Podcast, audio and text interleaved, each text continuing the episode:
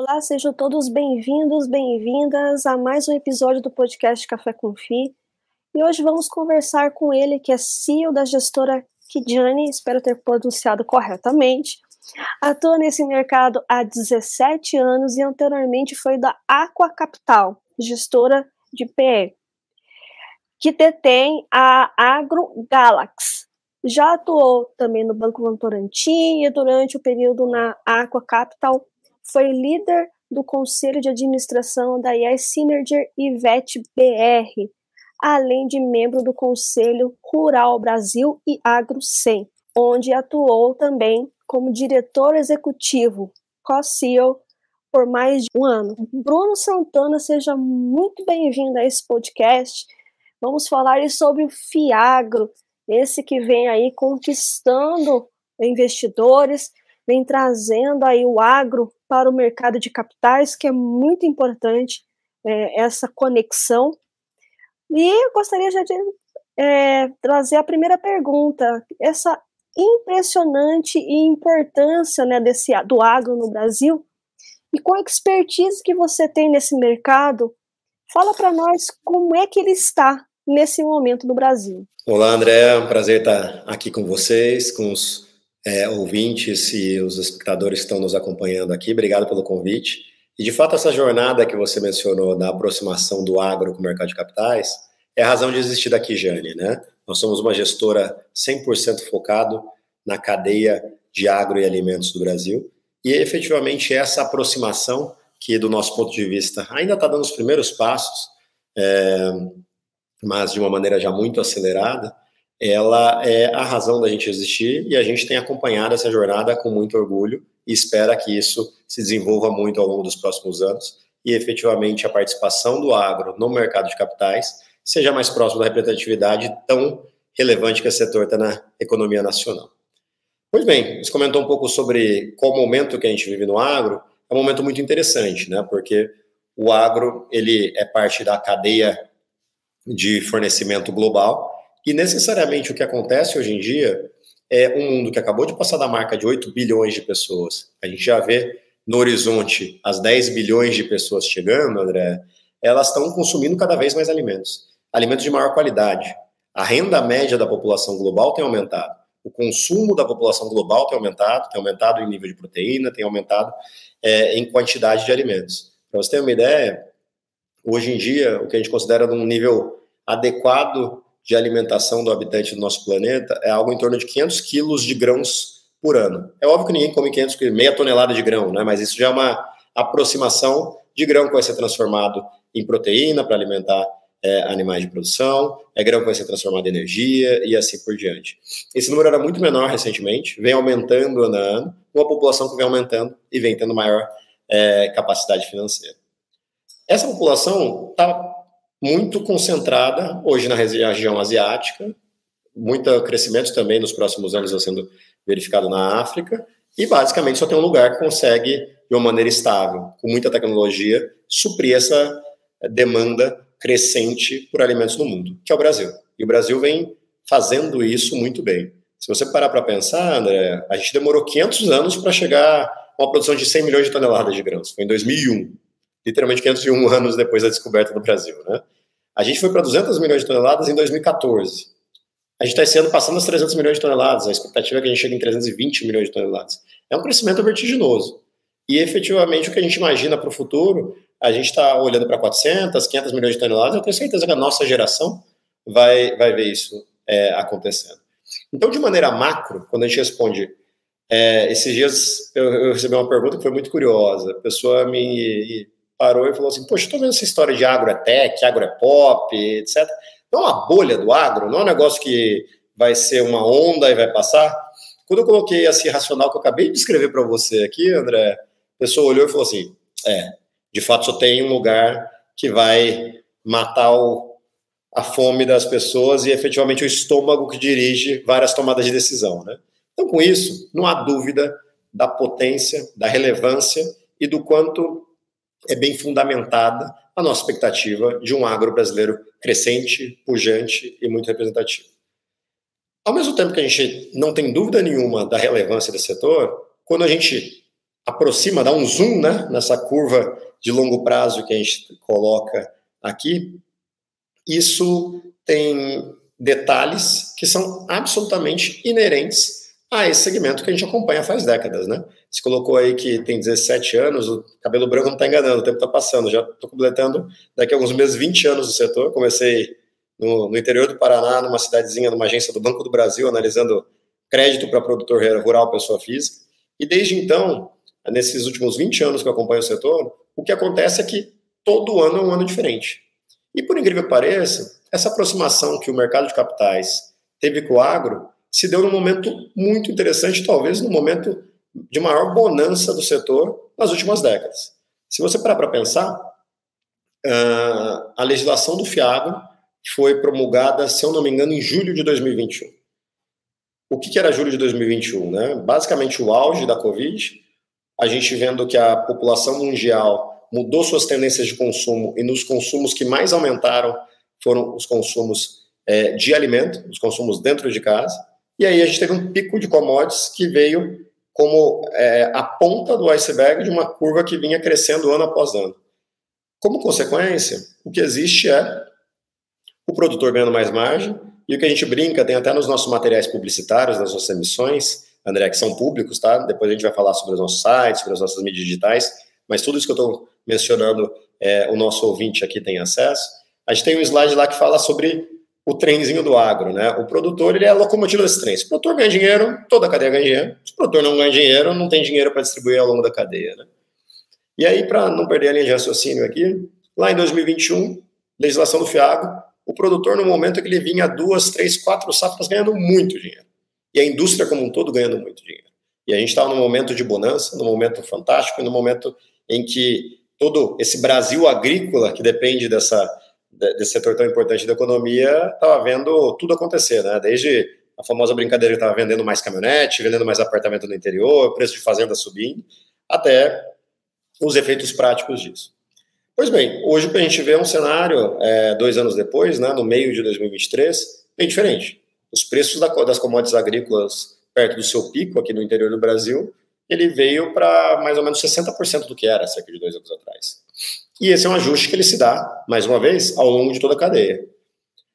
É, com esses ajustes, a gente começa a identificar quem são aqueles empresários, empresas, são perenes, que estão bem, e quem é aqueles que estavam bem somente naquele momento de pico histórico, né? Então, uma mudança tão representativa quanto eu estou falando, poxa, eu tinha um produto que era base 100, esse produto veio para base 60, e ainda assim esse negócio continua saudável, continua com margem positiva, quer dizer que quem navega nessa cadeia tem que conhecer muito bem o que está fazendo, e esse é o momento que o agro brasileiro está. Então eu falei bastante, André, mas se fosse para resumir aqui uma frase é, o agro não é moda, o Brasil é a resposta para demanda de consumo de comida global e, de fato, essa resposta vai trazer, no médio e no longo prazo, muitos benefícios, muito crescimento e muito valor a ser gerado ao longo de toda essa cadeia. No curto prazo, tem emoção de um lado a outro. É muito interessante esse ponto de vista que você trouxe, e aí me surgiu dois questionamentos que eu acho muito pertinentes, né? apesar de um mercado de fiado ser novo, como você bem pontuou, é uma legislação de 2021, né, ou seja, ainda tem muita coisa para acontecer, ele é muito baseado em crédito, que é justamente essa questão que você pontuou, né, de trazer né, essa, essa mediação entre o mercado de capitais e o agro. Então, a primeira pergunta que eu gostaria de fazer é, é por que existe praticamente 99% de crédito é só por esse motivo ou tem mais algo ali que você acha interessante pontuar? E você falou que você começou a sua carreira é, numa agência do Banco do Brasil no interior do Paraná. Então você viu muito a realidade do produtor rural. Como é que você pode pontuar em relação ao que você vivenciou naquela época e o que você tem visto ainda hoje acontecer? Muito interessante as duas perguntas, André. Vou começar pela última. É, lá em 2004, quando eu estava na agência do Banco do Brasil, o que eu fazia era análise CPR. Era um título recente.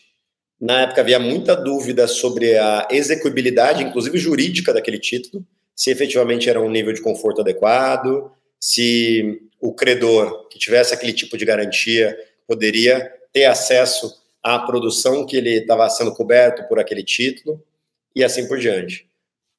Passando quase 20 anos ao longo do tempo, é interessante a gente ver como aumentou o nível de governança né, no agro. Hoje a gente vê que garantias são executadas com um nível muito maior de tranquilidade, a gente vê produtores no nível de profissionalização é, e governança gigantescamente maior, e a gente já vê produtores rurais que, na enorme maioria das vezes, são empreendedores que é a primeira geração ainda que está se desenvolvendo e ganhou um nível de sofisticação é, monstruosa operacionalmente. Vou fazer um parênteses rapidinho aqui, tá?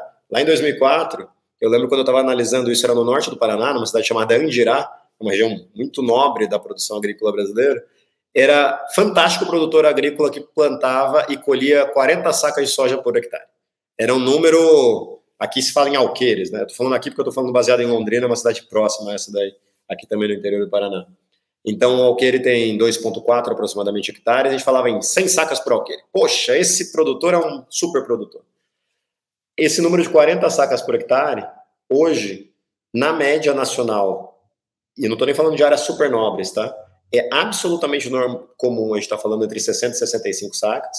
Nas áreas nobres que a gente navega, o produtor agrícola que está colhendo menos de 70 sacas por hectare em bases anuais é alguém que está frustrado, está decepcionado com a sua produção. 20 anos, nenhuma geração completa, a gente vê uma produtividade quase dobrou. Então, isso demonstra é, o aumento e a excelência no nível operacional que esses produtores estão tendo ao longo dessa jornada. Essa melhora operacional, André, está sendo acompanhada também com a melhora do conhecimento econômico financeiro. São os produtores conhecendo cada vez mais a otimização da sua estrutura de capital, onde ele pode, é, em última instância, é, ajudar a financiar essa necessidade que é típica de um negócio de capital intensivo como a agricultura. Né? Você literalmente compra, planta, espera crescer, colhe, vende para conseguir pagar. Então, eu falei para você que a produtividade quase dobrou, as áreas no Brasil como um todo aumentaram muito, é, e o preço das commodities aumentaram, como consequência, o custo de plantação também aumentou. Então, a diferença lá em 2004 que eu vi é que basicamente todos os produtores rurais eram financiados pelo Plano Safra, linhas subsidiadas de governo, Hoje é uma realidade muito distinta. A, a leitura geral de mercado, esse número não é cravado em pedra, André, é que hoje em dia a cadeia do agro demanda um financiamento da ordem de grandeza de. Desculpa que o meu Siri do computador resolveu ter vida própria. Um segundinho, deixa eu voltar aqui contigo. Mas o ponto que eu estava comentando é que o mercado estima que a necessidade de crédito da cadeia do agro brasileira hoje gira em torno de 800 a 900 bilhões de reais. As linhas subsidiadas pelo governo giram em torno de 300 bilhões de reais, 350 aproximadamente. Então, em números aproximados, a gente tem de 500 a 600 bilhões de reais de necessidade de financiamento que vem de outras formas que não a típica ida no Banco do Brasil que acontecia lá em 2004. Continua sendo importante? Sem dúvida nenhuma. O produtor que tem acesso essas linhas tem que efetivamente utilizá-las? também sem dúvida nenhuma. Mas as outras facetas têm que ser parte dessa resposta. E quais são essas outras? Tanto o financiamento feito pela própria indústria, como é, os fornecedores, como os distribuidores de insumos agrícolas, como as cooperativas, mas também com as entidades de crédito, sejam eles bancos privados ou mercado de capitais, que é onde a gente é, se posiciona. Então, olhar essa ótica do produtor que em 2004 estava feliz com 40 sacas, que pegava só dinheiro do Banco do Brasil e com isso ele tocava a vida. Hoje eu vejo o produtor que já está colhendo 70, 80, mirando para 100 sacas por hectare, que são os recordes que a gente vê ao longo do Brasil, e consegue emitir um CRA no mercado de capitais, me dá um super orgulho de acompanhar essa cadeia ao longo dos últimos 20 anos. Agora vou voltar para a primeira pergunta, pode ser? Com, com toda certeza. Não só deixa eu comentar o porquê da minha pergunta porque um dos grandes é, dúvidas que existem no mercado em relação ao Fiagro é justamente quando ele tem em sua, no seu portfólio produtores rurais. Por, por questões de será que ele tem essa governança toda? É, será que não era melhor só é, trabalhar com, como você pontuou, né, empresas né, ligadas ao agro, porque o Fiagro ele te permite, né, você trabalhar com toda a cadeia do agro, então revendas, fertilizantes, é, cooperativas, e aí fica aquela, aquela questão, mas é justamente os produtores rurais que são os mais necessitados desse, desse capital, né? E aí você pontuou muito bem toda essa evolução existente, até mesmo de governança, mas que ainda tem um, um, um pé atrás dos investidores quando tem essa, essa, esse tipo, né, um CPR ou um CRA, né, a, que está ligado no CPR, no, no portfólio. Então, por isso que eu quis trazer esse ponto aí. Você pode responder a segunda pergunta também. Bom, mas antes de ir para a segunda, eu, eu, acho que vale a pena explorar um pouco mais isso, né? Porque, de fato, o, o seu comentário ele é super pertinente. É, por mais que eu tenha comentado sobre essa jornada de evolução é, dos produtores, eu acho que o termo correto é efetivamente isso. É uma jornada que não para aqui. Acho que temos muitos passos a serem dados é, para frente, para o futuro. E hoje, os produtores que estão acessando o mercado, principalmente aqueles que estão acessando o mercado diretamente, ainda são aqueles que estão no topo da pirâmide. Eu não tenho dúvida que esse movimento ele vai se lastrear conforme os produtores vão tendo mais conforto é, em acesso a demandas que são cada vez mais complexas, né? Porque para você fazer uma missão no mercado de capitais, você tem que ter um nível de governança, de profissionalização, que não necessariamente são todos os produtores que têm. Mas eu não tenho dúvida que espero que tenha produtores nos acompanhando aqui também, que eles conseguem ver o benefício de ter acesso a esse bolso diferente. E aí, apesar de ter o claro desafio de ter essa sofisticação, como eu comentei anteriormente, né, que ele já tem operacionalmente, que ele tem que trazer para o lado econômico financeiro, quem passa essa primeira barreira colhe frutos que efetivamente se pagam. Quando a gente olha da perspectiva do, do investidor, André, eu entendo a dúvida e o que a gente vê no mercado é que tem estratégias diferentes para isso, né? É, a gente vê gestoras que têm uma expertise setorial muito forte e que acabam se concentrando em alguns pontos. Tem gente que defende que, pelo seu profundo entendimento do produtor agrícola, vai ter um fiagro somente com o produtor agrícola. Tem outro que, pelo seu profundo entendimento setorial, vai ter o fiagro somente na cadeia de revendas, cooperativas, outro no superenergético, assim por diante. A gente, obviamente, respeita essa abordagem e entende que ela tem os seus ônus e bônus, como tudo na vida. Né? Do nosso lado, a gente, até pelo fato de ser uma gestora 100% focada na cadeia do agro, o que a gente acredita é que, nesse primeiro momento, que a gente está aproximando o agro do mercado financeiro, principalmente do investidor pessoa física, é, e está trazendo conforto para esse investidor, o mais adequado, até no momento de didatismo, André, é efetivamente a gente distribuir isso ao longo da cadeia. Então, como que a gente faz aqui no nosso principal fundo, né, o Kigenes Atala, que é o objeto da nossa conversa? A gente tenta pegar a produção agrícola primária, que é o meio do caminho aqui, né, e ter uma exposição a ela. O nosso relatório gerencial, e mais uma vez eu faço o convite aqui a quem nos acompanha a entrar lá no nosso site, o kijane.com.br, é tudo público, é tudo aberto, vocês vão ver que, em última instância, ao como um quarto, um pouquinho mais, um pouquinho menos, nosso fundo está concentrado na produção.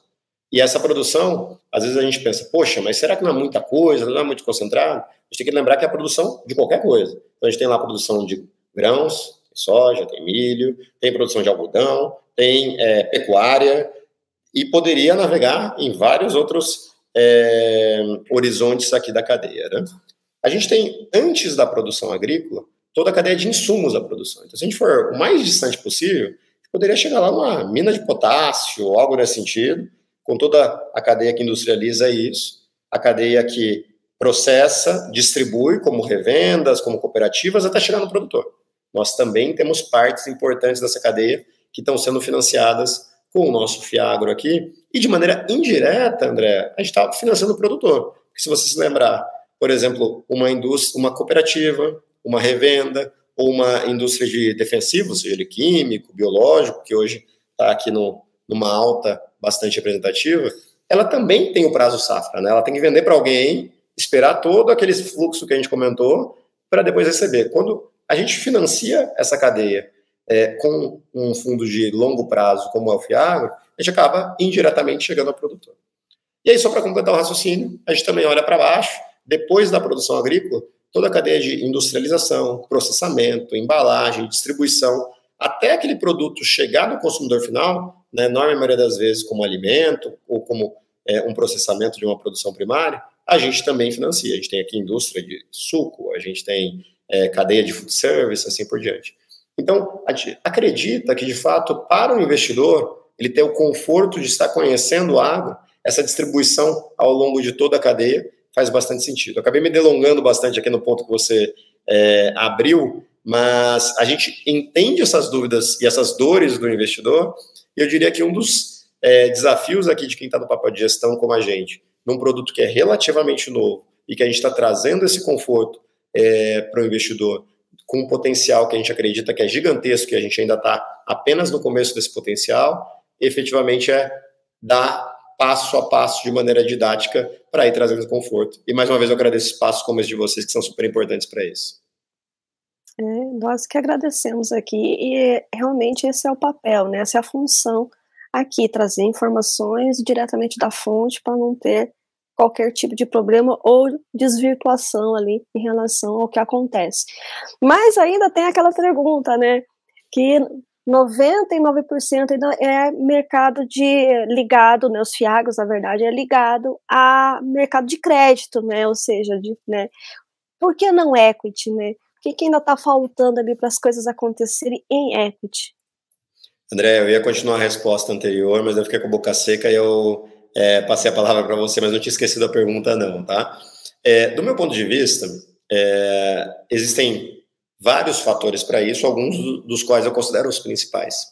E talvez o principal deles é justamente essa ambientação que o agro está encontrando no mercado de capitais.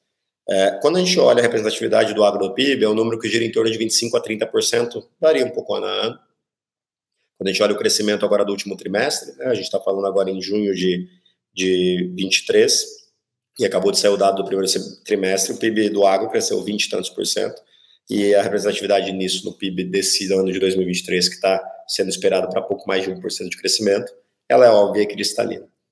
Pois bem, quando a gente olha o mercado de capitais, seja ele de dívida, seja ele de equity, a representatividade de agro gira em torno de 5%. Então, uma simetria monstruosa. Isso se dá por dois fatores. No lado dos investidores, é um segmento que historicamente não teve tanta presença assim. É um segmento que a gente acabou de comentar, né? está passando por uma jornada de governança e profissionalização que é extremamente relevante para acessar investidores como esse, mas efetivamente outros segmentos, outros ramos da economia andaram mais rápido nesse aspecto e tomaram o espaço que estava ali para ser ocupado. Do lado é, dos emissores é isso, né, a governança. Do lado dos investidores, justamente é quase como uma profecia autorrealizável, né? A partir do momento que ele não tem amostra, não tem casos, não tem produtos, fica difícil a análise, fica difícil o acompanhamento, fica difícil o entendimento, a pesquisa. Então, ele fica naturalmente menos confortável. O que aconteceu com a legislação do FIAGRO de julho de 2021, André?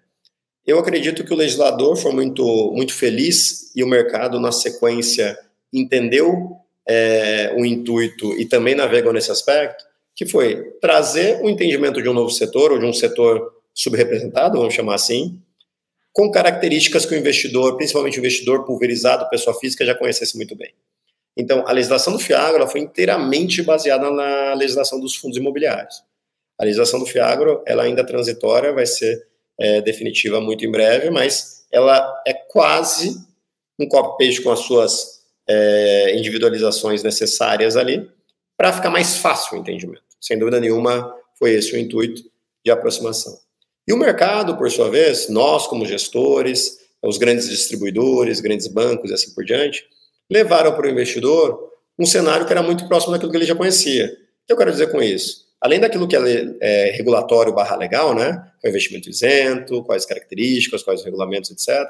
Do ponto de vista de mercado, o que bateu para o é, investidor foi dividendos sendo distribuídos mensalmente, emissões pulverizadas, cotas que chegam ao investimento mínimo de mil reais, cotas a dez reais, transações que sejam no ambiente da CETIP, sejam no ambiente de bolsa, mas com algum nível de liquidez adequado, que o investidor consiga ter uma transparência, com relatórios gerenciais e assim por diante. Então, voltando à sua pergunta especificamente, por que que 90 e tantos por cento tão, é, são fiagros de papel, etc. É que, do meu ponto de vista, sem dúvida nenhuma, eles são os mais fáceis de serem é, entendidos, de serem capturados, de serem, é, em última instância, investidos pelos, pelos, pelas pessoas físicas que estão analisando o mercado. Agora, quando a gente olha para frente, André, a gente vê que o mercado de fiagros ele acabou de passar a marca de 13 bilhões de reais. A gente fez a nossa primeira emissão aqui no Kijane Exatala, lá em janeiro de 22, era um mercado de 1 bilhão de reais. A nossa emissão lá foi de 240 milhões, a gente tinha 20% do mercado aqui. Hoje, para você ter uma ideia, a gente tem um fundo sob gestão aqui de aproximadamente 700 milhões de reais de PL, no mercado de 13 bi, ou seja, a gente deve ter uns 6% desse mercado, a gente é o quinto maior. Então dá para ver um mercado bem mais pulverizado, um mercado bem mais pujante, um mercado que tem, tem mais players vindo, e a gente, obviamente, gosta muito disso. Só quando você olha para o principal comparável, como eu acabei de falar, são os fundos imobiliários, hoje é um mercado de 240 bilhões de reais. No segmento que, quando a gente olha a representatividade dele no PIB, nos compara ao agro.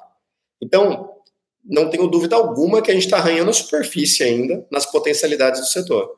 Então, as potencialidades do setor vão sair é, dos fundos de papel, de crédito, etc., para ir para fundos com outros indexadores, vai ter fundo em moeda estrangeira, vai ter fundo em inflação, vai ter fundo híbrido, vai ter fundo de equity e assim por diante.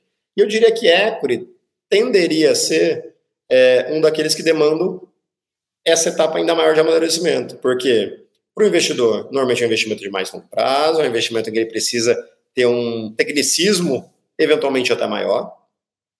Mas até mais importante do que isso é do lado do emissor, né, do lado do, do agente que está efetivamente na operação do agro. Para você ter um deal relacionado à equity, você precisa de um é, nível ainda maior de profissionalização e governança, né? Então, como a gente comentou algumas vezes ao longo dessa nossa, dessa nossa é, interação aqui, essa jornada está acontecendo de maneira acelerada, mas não chegamos lá ainda. E quando essas duas coisas acontecerem, mercado amadurecer ainda mais, novos produtos virem saindo, investidor conhecer mais o, o, o segmento e ter conforto com outros produtos que não são necessariamente aquele copy-paste daquilo que ele já conhece no fundo imobiliário. E do outro lado, é, os operadores do segmento aumentarem ainda mais o seu nível de governança e profissionalização, aí eu diria que é o alinhamento perfeito e a gente vai catapultar o tamanho desse mercado como um todo. Exatamente. Eu acho que o grande ponto é, são essas burocratizações existentes ainda em relação ao equity e também né, essa questão que você é, pontuou em relação ainda à questão da governança. Né? Ainda precisa se amadurecer.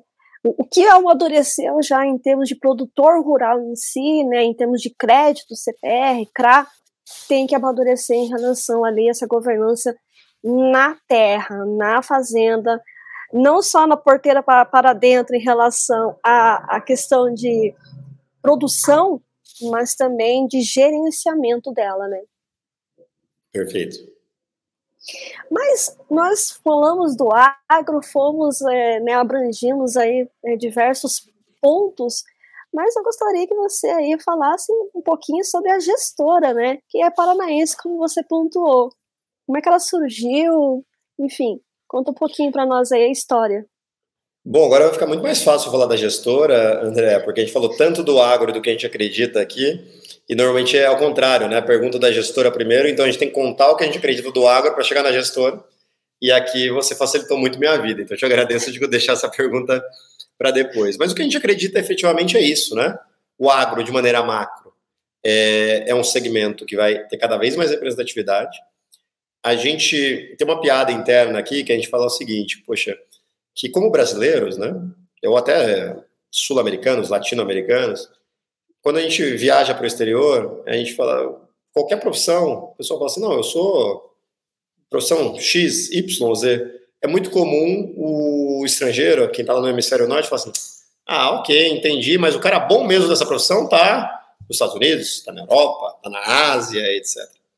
E o agro nos enche de orgulho, André, porque a gente sai do Brasil e fala, ou qualquer estrangeiro que vem no Brasil, né? E a gente fala que trabalha na cadeia do agro no Brasil, qualquer lugar do mundo, qualquer lugar que eu vou, qualquer é, interlocutor fala assim: uau, Brasil realmente é a resposta do agro mundial, né?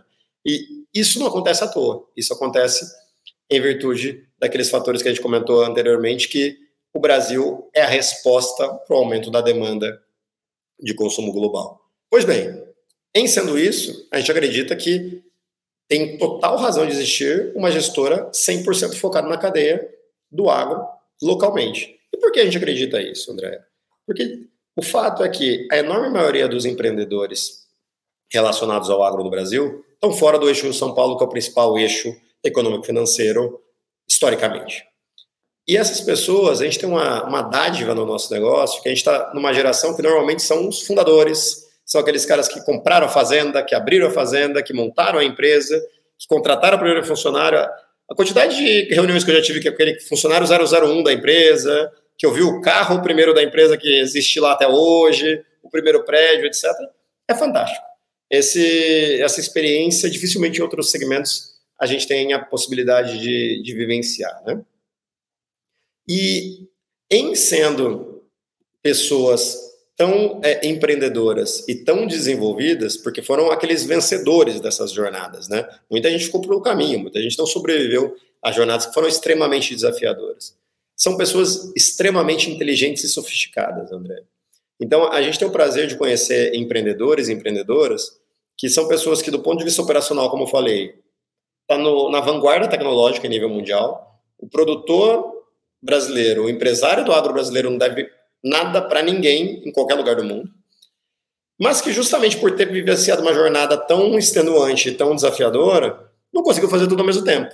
Então, normalmente, ele está num nível operacional próximo do estado da arte e, do ponto de vista de governança, profissionalização, entendimento econômico-financeiro, ainda está se desenvolvendo. Então, é, quando a gente vê essas pessoas fora do eixo e o eixo econômico-financeiro brasileiro numa realidade geográfica numa realidade é, até de linguajar completamente diferente, a gente entendeu a necessidade de ter alguém que falasse a mesma língua dos dois mundos. Então, a Kijane nasceu com um misto de pessoas que tiveram uma vivência muito grande no mercado financeiro. Hoje, os meus é, sócios executivos aqui são pessoas que viveram é, em São Paulo muito tempo, viveram nas principais organizações da cadeia econômico-financeira relacionada ao agro há muito tempo. Mas, ao mesmo tempo, a gente vem de pessoas que foram criadas no econômico, no, no, no meio é, é, agro.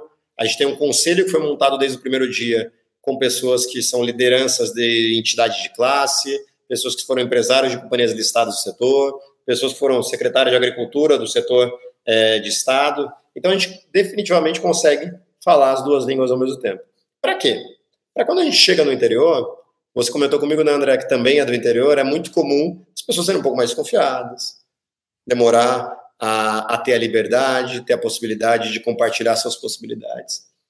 E, eventualmente, não falar a mesma língua de quem está na Faria Lima e quer fazer um call de uma hora falando anglicismo. É a receita do bolo para dar errado. Né? Então, o normal é a gente andar, a gente viajar, a gente está baseado aqui em Londrina, no Paraná, coisa mais comum do mundo, a gente está no Mato Grosso, está em Goiás, faz duas semanas eu estava na Bahia, estava em Minas. É o nosso dia a dia. Eu sou feliz que eu tenho uma família que me suporta até essa vida logística tão complexa. Pois bem, quando a gente chega no interior e com uma rede de relacionamento tão forte focada nesse segmento, a gente consegue ter uma abertura. Quando a gente tem uma abertura e esse empresário, essa empresária vê que a gente está fora do Rio de Rio São Paulo, já é um quebra-gelo automático. As pessoas vão falar, opa, peraí, alguém que entende minha língua, sabe o que eu falo, a gente conta um pouco das nossas trajetórias, conta que a gente também é, tem propriedade rural, que viveu nesse mundo e assim por diante. Poxa, meio caminho andado. Aí você lembra que eu comentei anteriormente que as pessoas não tiveram oportunidade, na maior parte das vezes, de se desenvolver nesse lado econômico-financeiro, né? Mas são pessoas super inteligentes, são pessoas super respeitadas localmente. Normalmente essa interação, ela não é uma reunião de uma hora. Você pega um avião para ir para Sinop, poxa, hoje está ótimo, né? Tem voo direto de Guarulhos para Sinop. Né? Antigamente você tinha que chegar em Cuiabá e dirigir 5, 6 horas, né? Pois bem, mas você vai pousar num voo de Sinop, você vai embora no outro dia de Sinop. Não tem como você fazer ponte aérea para Sinop, né? Você vai ficar fazer uma reunião. Normalmente são pessoas absolutamente acolhedoras, vai te chamar para um churrasco, para um jantar, conhecer a família, etc. Você fica quase um dia inteiro com as pessoas. E aí a mágica acontece, André, porque depois de um dia inteiro, essas pessoas entendeu o que você está falando. Você vem com conceitos que essa pessoa eventualmente não tinha 100% refinado, mas ela consegue entender o que é uma transação de equity, consegue entender o que é uma transação de dívida, consegue entender o que é um mezanino, consegue entender o que é uma transação imobiliária, e essa pessoa tem essa sofisticação operacional porque ela normalmente tem a empresa, tem a fazenda, tem um silo, um galpão, um armazém, e aí ao final já está sendo uma construção que você não está oferecendo um produto, você está quase construindo a quatro mãos. Poxa, minha necessidade é ter dívida, minha necessidade é ter uma participação de equity, minha necessidade é fazer um sale leaseback, e assim por diante. Então eu dei essa volta toda para comentar o nascimento da Kijane. A Kijane, quando a gente olhou para trás, dois anos atrás, a Kijane nasceu por uma felicidade do destino exatamente no mesmo mês da promulgação da legislação do FIAGRO. É, e via gente fazendo agro aqui no Brasil de maneira muito nichada. Era o cara que só comprava fazenda, ou era o cara que só fazia private equity, era o cara que só fazia crédito, assim por diante. E do outro lado, quando a gente olhava para fora, seja para fora do Brasil, os mercados mais desenvolvidos, europeu, americano, ou aqui no Brasil em outros segmentos, que não agro, a gente vê gestoras que tinham essa abordagem multiproduto. Ela chegava para o cliente, entendia o que o cliente precisava, e aí ela dava a solução, seja solução de crédito, seja solução de equity, seja solução imobiliária. Então aqui Jane nasceu com, esse, com essa proposta. Hoje a gente se considera a única gestora do Brasil 100% focada no agro, com uma abordagem multiproduto. E aí a gente tem as três principais verticais, André. A gente tem a vertical de dívida, que é a vertical que hoje a gente é mais conhecido, a gente falou bastante do Fiagro aqui hoje. A gente tem o prazer de, desde a nossa emissão, sempre navegar entre os cinco maiores Fiagros do Brasil. E mais importante do que o ego de ser o primeiro, o quinto, o décimo, etc., é ver que está entre os que estão ajudando a construir essa história num crescimento tão representativo. A nossa segunda vertical é a vertical de equity, né? o investimento em participação de empresas. A gente é dono de empresa, a gente acredita no agro nesse ponto de ajudar a tocar essas empresas ao longo de uma jornada de aumento de geração de valor, de profissionalização, de governança, de otimização e assim por diante. Hoje a gente tem um investimento que é o Grupo Gênesis, é a maior empresa de testagem e certificação de grãos do Brasil. A gente é o líder desse segmento, aproximadamente 60% do market share de todos os grãos produzidos na fazenda, e aqui vale a pena destacar para os nossos ouvintes, né? O que eu estou falando aqui? Quando o produtor colhe soja, colhe milho, colhe café, colhe algodão, parece uma commodity, mas tem que alguém falar que aquilo ali é uma commodity, né? Alguém que vai ter que olhar aquilo e destacar que aquilo tem um percentual de umidade, um percentual de avaria, um percentual de dano e assim por diante. Quem faz isso é a nossa empresa. Então a gente tem uma, um dedo no pulso do que está acontecendo naquelas quase 320 milhões de toneladas que o agro brasileiro vai produzir nesse ano. Como eu comentei, esse é o primeiro investimento de outros investimentos que a gente deve fazer no setor. E a terceira vertical é a vertical que a gente chama de imobiliário, né? que é a vertical em investimento em propriedade agrícola e em ativos imobiliários ao longo dessa cadeia. Então, André, para finalizar, o que é Kijane? É uma gestora focada na cadeia do agro, com uma abordagem multiproduto, pensado desde o empresário do agro, trazendo aquilo que é aplicável para os investidores do mercado financeiro, falando as duas línguas de pessoas que viveram esses dois mundos e continuam vivendo ao longo de toda essa jornada. Ou seja, a Kijane, ela respira, ela vive, ela movimenta o agro. Seria é, uma, né, porque o pessoal fala agro é teco, agro é pop, agro é tu, tudo, a ela quase que trabalha com esses três pilares, né? E a gente vive com o pé em cada canoa, literalmente, é, hoje eu estou em Londrina, aqui no Paraná, onde é a nossa sede, a gente está muito frequentemente em São Paulo. Eu voltei de São Paulo ontem. Na segunda-feira, é, meu principal sócio aqui estava em São Paulo. Semana passada, ele estava lá. Na anterior, eu estava em Luiz Eduardo Magalhães. Na anterior, eu estava em Sinop Sorriso. E se for continuar continuando, contando a nossa agenda, vocês vão passar aqui uma hora ouvindo. Né? Essa é a dinâmica. A gente não acredita que dá para fazer isso somente fechado em Londrina, sem falar com aquilo que é o mercado financeiro. Ah, tá, na outra eu tava, tava no Leblon também, tá? Passei lá na, na semana do, do 10 de junho. De novo, é, essa é a nossa rotina. Falar com os investidores, a gente tem que entender e tem que falar a língua deles. Mas do outro lado também é falar a língua do agro. A gente não acredita que dá para fazer uma coisa ou só outra. Falar assim, poxa, se a gente tivesse a sede, seja em Londrina, seja em Cuiabá, seja em Goiânia, e fech... dessas costas para o Rio São Paulo, a gente ia entender tudo do agro, ia ser fantástico, mas não ia falar onde está o dinheiro. E a recíproca verdadeira essa história de fazer agro, ah, você é a ponte da Faria Lima com agro, etc., e nunca foi no Mato Grosso, não funciona. Não, não adianta, não tem como fazer isso. Tem que efetivamente se desdobrar aí e estar tá com um pé em cada local. Ou seja, um pé na Faria Lima e outro do barro, né? É, literalmente. lugares que eu, literalmente, né? Só as cidades que você falou eu tenho, isso, grandes produtores meus, do agro, né? Exatamente, tem um sócio que faz um bullying comigo, eu tenho uma bota que ele fala assim, cara, essa bota quando você vai para fazenda ela é bota, quando você vai para Faria Lima ela é sapato, né? Então, você consegue navegar nos dois mundos, é exatamente isso. Maravilha. E aí vamos falar um pouquinho do fundo, né? Qual que é a tese do KJNT11, é, qual que é a estratégia dele, para a gente adentrar um pouquinho aí no fundo depois que conhecemos a, a gestora e também o mercado do agro. Fantástico, André. É, eu falei um pouco sobre o que a gente acredita na diversificação do fundo, né? Então, em última instância, esse fundo ele foi montado para trazer para o investidor muito provavelmente um dos seus primeiros acessos à cadeia do agro.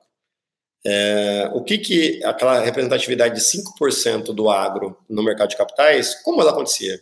Com gigantescas empresas. O Brasil tem os seus campeões nacionais na, no segmento de proteína, são os suspeitos usuais aqui, né, de emissão no mercado. O Brasil tem um segmento que avançou mais rapidamente que os outros no agro, de empresas grandes, é, em termos de governança e profissionalização, que é o setor sucroenergético também é um recorrente emissor é, na, no mercado de capitais. E basicamente era isso que o investidor, pessoa física, tinha como possibilidade de, se ele quisesse comprar um CRA antes da emissão, e fora, obviamente, um outro caso mais específico, é, se ele quisesse comprar uma emissão diretamente. Com o advento do Fiagro, a gente vê vários entrantes no mercado, com teses é, específicas em algum caso, com teses um pouco mais genéricas do outro, e com é, gente vindo de background mais agro e gente vindo de background, pessoas extremamente inteligentes, extremamente capazes de gestão financeira, mas sem tanta é, expertise setorial. Pois bem, é, a gente vem ao mercado em julho de, é, desculpa, em janeiro de 22, e a gente pensa o seguinte, poxa, eu tenho que trazer para o investidor um conforto de que ele vai estar colocando dinheiro no agro. O que importa para ele se está com o produtor, se está com a cooperativa, se está com a indústria de proteína ou se está com a empresa de suco é, ou distribuição de alimentos. Ele quer ter a exposição ao longo da cadeia. E muito com esse pensamento, é, André, a gente construiu uma tese que fosse uma tese bastante pulverizada. Poxa, se eu quero entregar isso para o meu investidor, eu tenho que ter uma divisão setorial que represente, em alguma medida, obviamente é impossível fazer isso na vírgula, mas de alguma medida aquilo que é o valor bruto de produção total da cadeia do agro tem para o Brasil. Então tem a produção agrícola, tem insumos à produção, tem a industrialização e distribuição desses produtos é, a serem produzidos. Então hoje o nosso fundo tem um PL de quase 700, 680 milhões de reais aproximadamente, e a gente tem 30 operações. Então o ticket médio das nossas operações é de um pouco mais de 20 milhões de reais, porque é, de um lado, são operações de mercado de capitais que têm um tamanho mínimo para se viabilizarem, né, tem um custo é, para a sua estruturação, mas, por outro lado, quando a gente olha é, os nossos comparáveis do setor, a gente se coloca entre os fundos mais pulverizados, principalmente entre aqueles que têm originação própria. E aí eu vou para o segundo aspecto. O segundo aspecto é essa força de originação própria que a gente sempre destaca. Algo como 70% do nosso portfólio, André, ele é feito por operações de empresários e empresárias que a gente mesmo conhecia, que a gente trouxe para o mercado e que a gente conseguiu estruturar dentro de cada essas transações. Por que a gente dá tanto valor a isso? Existem vários aspectos, mas os dois principais que eu gostaria de destacar são os seguintes. O primeiro, que normalmente são empresários ou empresárias que a gente já conhece há vários carnavais. Lembra esse exemplo que eu te dei de pegar um avião para Sinop? Você não faz uma transação com o cara no primeiro encontro, impossível. Você vai conhecendo, vai testando as águas, vai pensando em conjunto, vê um momento, como a gente falou, né? O agro é feito de momentos de bonança e momentos de escassez, de picos e vales, né? Vê como ele se comporta quando está ganhando muito dinheiro, que também é importante isso, né? Vê como ele se comporta quando está ganhando menos dinheiro. E aí, quando você dá crédito para ele, é obviamente uma operação com uma análise criteriosa, com vários aspectos que são considerados, mas em última instância, você já sabe como aquele empresário, aquela empresária está se comportando. E, obviamente, as coisas podem não ser exatamente como previsto por várias outras condições macro, mas dentre os critérios que a gente analisa aqui, talvez um dos mais importantes é conhecer, ter conforto e saber como se porta nas mais diferentes situações. Esse é o primeiro aspecto da importância da nossa estruturação própria. O segundo aspecto, André, é fazendo isso proprietariamente dentro de casa, com um time conhece muito bem do agro, a gente sabe como fazer com os detalhes e as pegadinhas típicas do setor. Parece coisa de novela da Rede Globo, né? Mas a gente já teve aqui caso de pessoa que quis dar fazenda para a gente com documento falsificado. A gente já teve caso aqui de gente que queria dar fazenda dando como garantia uma fazenda, mas a escritura era outra, e a fazenda que ele falava que tinha era produtora de soja, a outra era um alagado, você mal conseguia colocar uma vaca em cima. E assim sucessivamente. A gente poderia passar horas aqui contando esses famosos causos aí que em 2023 ainda existem no agronegócio. Você pode falar, poxa, Bruno, como é que você descobre isso? Justamente em virtude de ter uma rede de relacionamento tão baseada em pessoas que conhecem o agro há vários carnavais. Então a gente tem gente espalhada ao longo do Brasil, a gente tem gente dentro de casa que já avaliou dezenas de milhares, centenas, na verdade, de milhares de hectares, e para pegar uma fazenda de garantia sabe exatamente aquilo que perguntar ou não. A gente sabe onde são é, as formalizações que são mais tranquilas, aquelas formalizações que precisam de uma segunda checagem.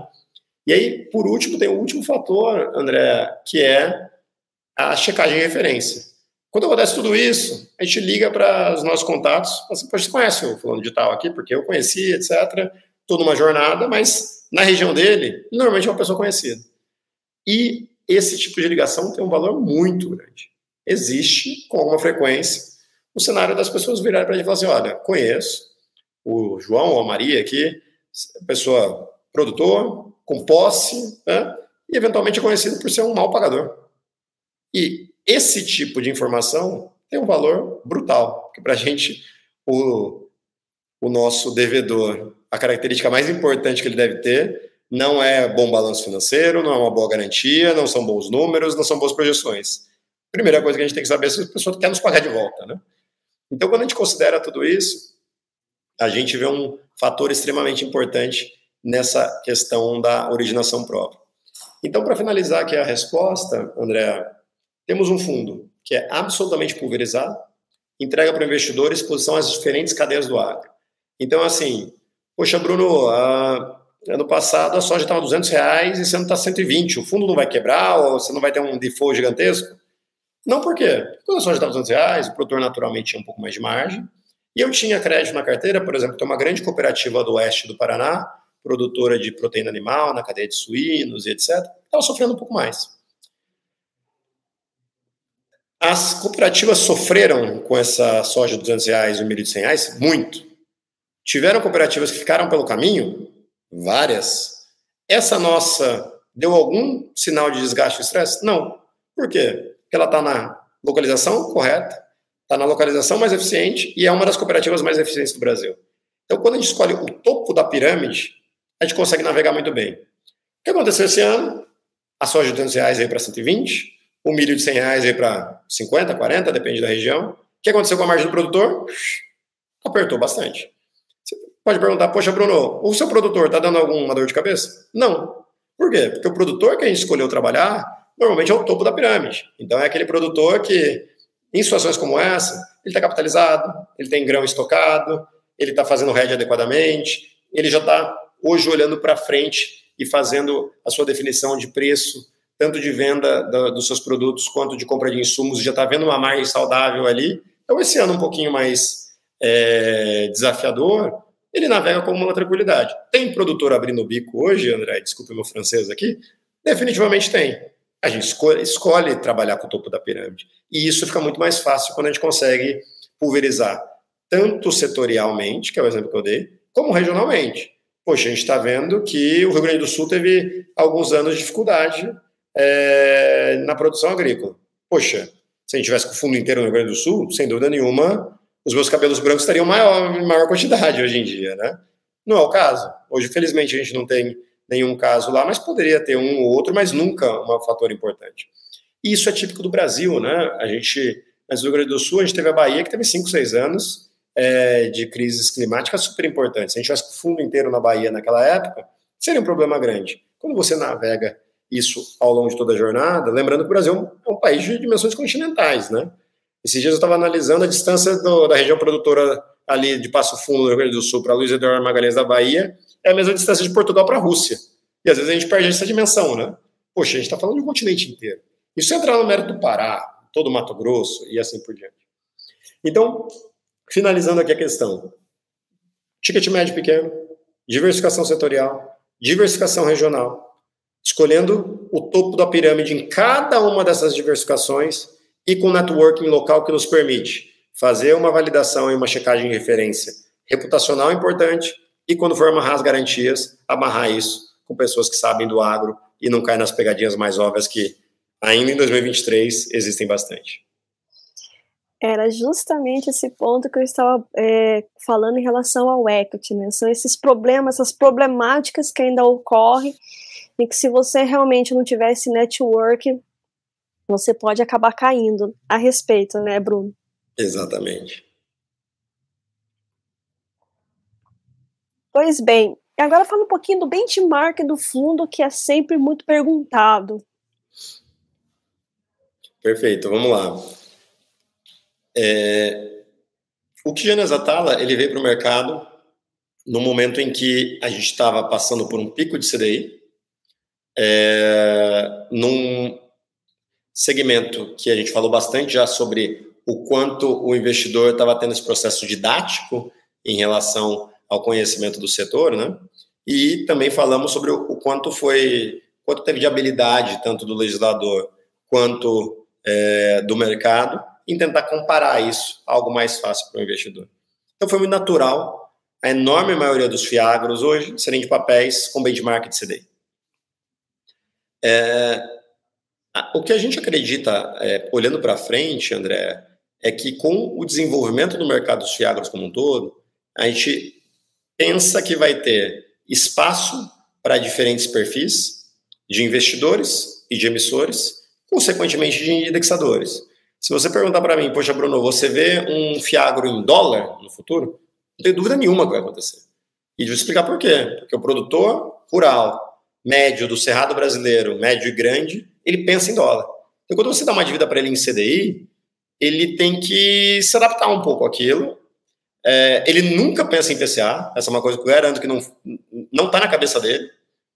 É, mas se você pensa dólar, faz sentido? Faz. Nosso investidor está pronto? Com certeza nos últimos dois anos não. Vai estar tá pronto no futuro? Não tenho dúvida. Esse futuro vai ser mês que vem ou vai ser daqui a alguns anos? Essa é a minha dúvida. Mas vai acontecer. Quando você fala, poxa, Bruno, mas o mercado, você falou bastante aqui do mercado é, de fundos imobiliários, parte representativa desse mercado é a inflação, né, IPCA+, etc.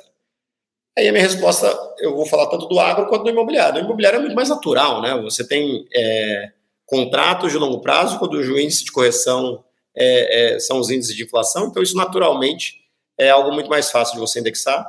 Mas eu diria que ao longo da cadeia do agro, você deveria ter um ou outro apetite para isso. A cadeia é tão ampla, né, como falamos, aqueles que estão mais próximos do consumidor, na indústria de alimentos, etc., podem ter esse tipo de indexador na cabeça. É, ao longo da cadeia, a gente tem bastante coisa acontecendo em construção de armazéns, de silos, de galpões, de sementeiras e assim por diante, que também, vindo já para o mundo mais de aluguel, etc., poderia ter esse tipo de cabeça. Produtor rural, não. Então, acho que dificilmente seria algo ali. Mas tem espaço para fiagro ao longo da cadeia em PCA, por exemplo? Tem, sem dúvida nenhuma. A gente falou de equity, a gente falou de equity, é, e, e, lembrando que equity tem submundos, né? A gente tem o equity terra. Poxa, Bruno, tem espaço para terra que você consiga ter a valorização da terra e distribuir isso com é, o investidor? Sem dúvida nenhuma tem. Não, estamos falando de equity mais private equity típico mercado desenvolvido. Compra participação, empresa, cria valor, tem aquele nosso alvo típico de 30 e poucos por cento de retorno. Vai ter espaço para isso? Não tenho dúvida que vai ter espaço. Então, André, talvez seja a pergunta menos objetiva que eu estou te respondendo aqui ao longo desse nosso bate-papo, mas eu diria o seguinte: hoje a maior parte dos benchmark, desculpa, a maior parte dos fiagros tem como benchmark CDI+, por um momento de mercado em que os fiagros consolidaram e porque isso é mais natural para o setor do que outros é, índices, outros benchmarks. Mas eu não tenho dúvida que nessa jornada de crescimento e ganho de representatividade que o Fiagro vai ter é, em relação a todo o mercado de capitais, a gente vai ver no horizonte próximo coisas muito diferentes, coisas muito complementares e coisas que não vão ser inventadas, coisas que vão ter endereçamento ao longo de toda a cadeia do agro. Eu achei muito interessante quando você falou em relação a, a eles pensarem em dólar, mas a, é, é, por que, que isso acontece? Né? Porque é uma commodity, né? Então, naturalmente se negocia né, em dólar. Então, isso fica muito mais claro ali para quem aí está todo envolvido nessa cadeia do agronegócio. Mas você falou de CDI, que é algo comum, porque estava naquele boom quando surgiu o Fiagro, essa ascendência né, na taxa de juros, e o CDI está muito perto ali no, né, no percentual da taxa de juros. Mas como é que você vê essa possível início de queda do CDI? Como é que você acredita que isso acaba impactando ali, né? Eu acho que tem impacto dos dois lados, né? Tem impacto nas, nos emissores das dívidas, é, e aí já, já falando um pouco sobre isso, eu acredito que tem um impacto positivo, tirando um pouco de pressão que a linha de pagamento de juros tinha no balanço, é, seja das empresas, seja dos produtores, porque, em última instância, se você olhar a enorme maioria dos fiagros no mercado, eles têm na sua carteira, uma carteira girando ali em torno de CDI mais qualquer coisa, CDI mais 4, 5, 6, eventualmente, e isso com a taxa de juros atual, a gente está falando de uma taxa de juros que para o empresário, o está sendo 18, 19, 20% ao ano. É muito pesado. E desde a perspectiva de crédito, uma queda ali claramente vai ser positiva. Claramente ela vai trazer mais ânimo e o que a gente vai ver é uma, um arrefecimento nessa preocupação de crédito e até como segunda derivada, eventualmente, uma aceleração em novos projetos, em um otimismo com o ambiente de negócios e assim sucessivamente. Já do lado do, do investidor, eu acho que vai ter que ter um certo nível de maturidade para entender onde ele está posicionado, né? Porque vai ter fundo que vai estar tá tentando pegar o melhor dos dois mundos, né? Poxa, eu vou estar tá no agro, mas ao mesmo tempo eu vou fazer o trading da curva, eu vou sair do indexador CDI, ir mais para IPCA, talvez alguma coisa em taxa pré, consigo entregar para o investidor é, o melhor dos dois mundos, etc. Existem outros fundos, e aqui é o exemplo do que Janesa Talo, que a gente fala é, obviamente, a gente não vai deixar nenhum dinheiro óbvio na mesa, né? Então, é, possibilidades de ganhos adicionais para os nossos investidores sempre são exploradas aqui. Mas o que a gente realmente acredita é que o nosso trabalho, a missão e a razão de existir desse fundo é entregar essa pulverização setorial e regional com uma relação risco-retorno ótima, muito baseada em CDI. Então, o que a gente fala desde nossa primeira emissão, e a gente já fez dois follow-ons, André, é que o nosso foco é entregar uma relação risco-retorno que para o investidor sobre líquido CDI mais 3. A gente acha extremamente competitivo. Hoje, se a gente tirar o foco da nossa gestão da operação para colocar muito foco e energia em tradar curva, em se posicionar em IPCA, etc., a gente acha que não é o melhor uso do nosso tempo e efetivamente não é aquilo que a gente combinou com o investidor. Então, na nossa trajetória aqui, o que eu imagino que seria o mais natural, e estou falando em nome da Kijane, mas em alguma medida acho que vai acontecer mais com o mercado Acho que ninguém vai deixar de nenhum dinheiro óbvio passando pela mesa. Mas eu acho que mais do que os fundos que estão em CDI, vão para IPCA, vão para pré, eu acho que o amadurecimento do mercado vai permitir outros fundos. Então vai ter o fundo típico em CDI, que vai ter uma rentabilidade um pouco menor numa queda de CDI, o CDI sobe eventualmente no segundo momento, que a gente conhece ao longo da trajetória do Brasil, que o CDI é igual à margem do produtor, né? Tem sobe e desces típicos. E ao mesmo tempo a gente vai ter possibilidade de ter fundos em inflação, ter fundos em moeda estrangeira e assim sucessivamente. É assim que eu vejo a dinâmica é, da Kijane, mas também é o que eu vejo na dinâmica do mercado como um todo. E por que, que eu perguntei isso? Que é, você acabou colocando um pouco na sua resposta. É justamente a questão do investidor, porque ah, vai começar a cair o CDI, logo meu rendimento vai cair, então aquele fundo já não é tão interessante. Porque os investidores, em sua grande maioria, querem aquele resultado.